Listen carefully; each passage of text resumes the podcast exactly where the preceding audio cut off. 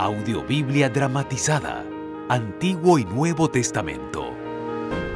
Leer la Biblia en comunidad fue fundamental para la vida del pueblo de Israel y de la iglesia cristiana primitiva. Las lecturas comunales servían como un acto de recuerdo y formación de identidad. Hoy te invitamos a escuchar y compartir esta antigua práctica.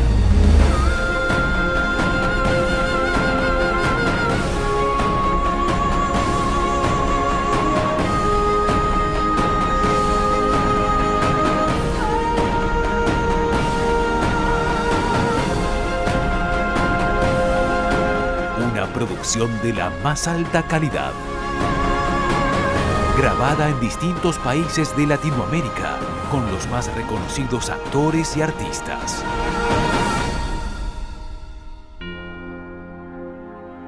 Audiobiblia dramatizada.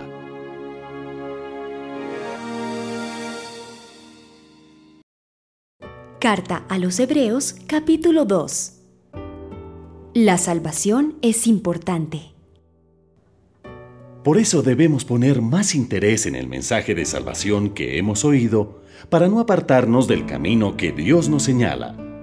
Si el mensaje que anunciaron los ángeles resultó ser verdad, y quienes no lo obedecieron recibieron el castigo que merecían, con más razón seremos castigados nosotros si no cuidamos una salvación tan importante.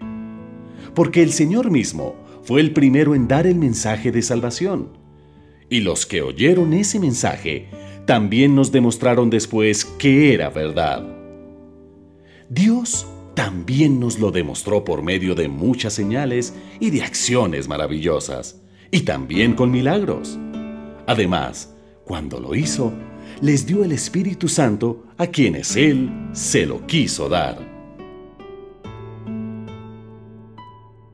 Jesús nos salva.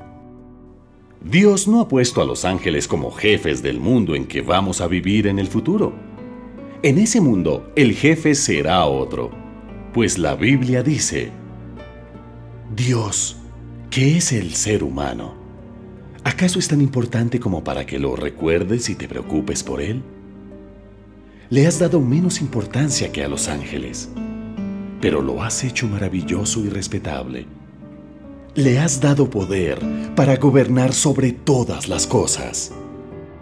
Y si Dios le dio poder para gobernar sobre todas las cosas, eso quiere decir que nada de lo creado quedó fuera de su gobierno. Claro, todavía no vemos que gobierne sobre todas las cosas. Pero Dios nos ama y envió a Jesús a morir para salvarnos. Por eso, aunque Dios permitió que por algún tiempo Jesús fuera menos importante que los ángeles, ahora se le rinde gloria y honor. Dios hizo todas las cosas para Él mismo y quiere que su gloria la compartan todos los que le aman y obedecen. Para eso, Dios tenía que hacer perfecto a Jesucristo y dejarlo morir, pues Jesucristo es el Salvador de ellos. Todos los que aman y obedecen a Dios son sus hijos, y Dios es Padre de todos ellos. Y como Jesús también es Hijo de Dios, no le da vergüenza tratarlos como hermanos. Pues en la Biblia Jesús dice, Hablaré de ti a mis hermanos, y te cantaré alabanzas cuando ellos se reúnan para adorarte. También dice, Confiaré en Dios y añade, aquí estoy, con los hijos que Dios me ha dado. Nosotros somos seres de carne y hueso. Por eso Jesús se hizo igual a nosotros. Solo así podía morir para vencer al diablo que tenía poder para matar a hombres y mujeres. Y con su muerte dio libertad a los que se pasaban la vida con miedo a la muerte Queda claro que Jesús no vino para ayudar a los ángeles, sino a todos los descendientes de Abraham. Y para poder ayudarlos, tenía que hacerse igual a ellos. Por eso, por hacerse igual a todos nosotros, pudo ser un jefe de sacerdotes en quien se puede confiar, lleno de amor para servir a Dios. Además, por medio de su muerte, logró que Dios nos perdonara nuestros pecados. Y como Él mismo sufrió, y el diablo le puso trampas para hacerlo pecar, ahora, cuando el diablo nos pone trampas, puede ayudarnos a todos.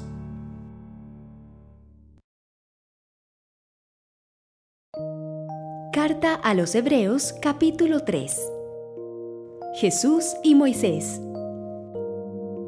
Hermanos, Dios los ha elegido a ustedes para que sean su pueblo especial. Por eso, pónganse a pensar seriamente en quién es Jesús. Él es nuestro apóstol y nuestro jefe de sacerdotes. Dios le encargó que nos ayudara y él obedeció, así como Moisés también obedeció cuando Dios le ordenó ayudar a todo su pueblo. Pero Dios le dio a Jesús más honra que a Moisés. Es como cuando se construye una casa. El que la construye es más importante que la casa misma. Toda casa ha sido construida por alguien, pero Dios es quien hizo todo lo que existe. Moisés sirvió a Dios y le obedeció en todo, pues ayudó al pueblo de Dios tal como se le ordenó y anunció al pueblo lo que Dios iba a decir en el futuro. Pero Cristo, que es el Hijo de Dios, es obediente y ayuda a este pueblo de Dios que somos nosotros. Y nosotros somos parte de ese pueblo si seguimos creyendo firmemente y con alegría en la salvación que recibiremos. La obediencia. Por eso hay que hacer lo que el Espíritu Santo dice. Si hoy escuchan la voz de Dios, no sean tercos como aquellos israelitas que no quisieron obedecerle en el desierto. Ellos quisieron ver hasta dónde soportaría Dios su desobediencia. Por eso Dios dijo, Aunque los traté bien durante 40 años, sus antepasados trataron de probarme en el desierto. Entonces me enojé y les dije, Ustedes no quieren que yo los dirija, no quieren obedecer mis mandamientos. Por eso les juré muy enojado ustedes jamás entrarán en mi lugar de reposo. Cuidado, hermanos. No piensen en lo malo ni dejen de confiar, para que no se aparten del Dios que vive para siempre. Al contrario, mientras aún queda tiempo, cada uno debe animar al otro a seguir confiando. Así nadie pensará que al pecar hace el bien ni dejará de obedecer a Dios. Al principio, cuando confiamos en Cristo, nos hicimos compañeros suyos. Y si no dejamos de confiar en Él, seguiremos siendo sus compañeros siempre. Por eso la Biblia dice, si hoy escuchan la voz de Dios, no sean tercos, como aquellos israelitas que no quisieron obedecerle. ¿Y quiénes fueron los que escucharon a Dios y no quisieron obedecerlo? pues todos aquellos que Moisés sacó de Egipto. ¿Y con quiénes estuvo Dios enojado durante 40 años?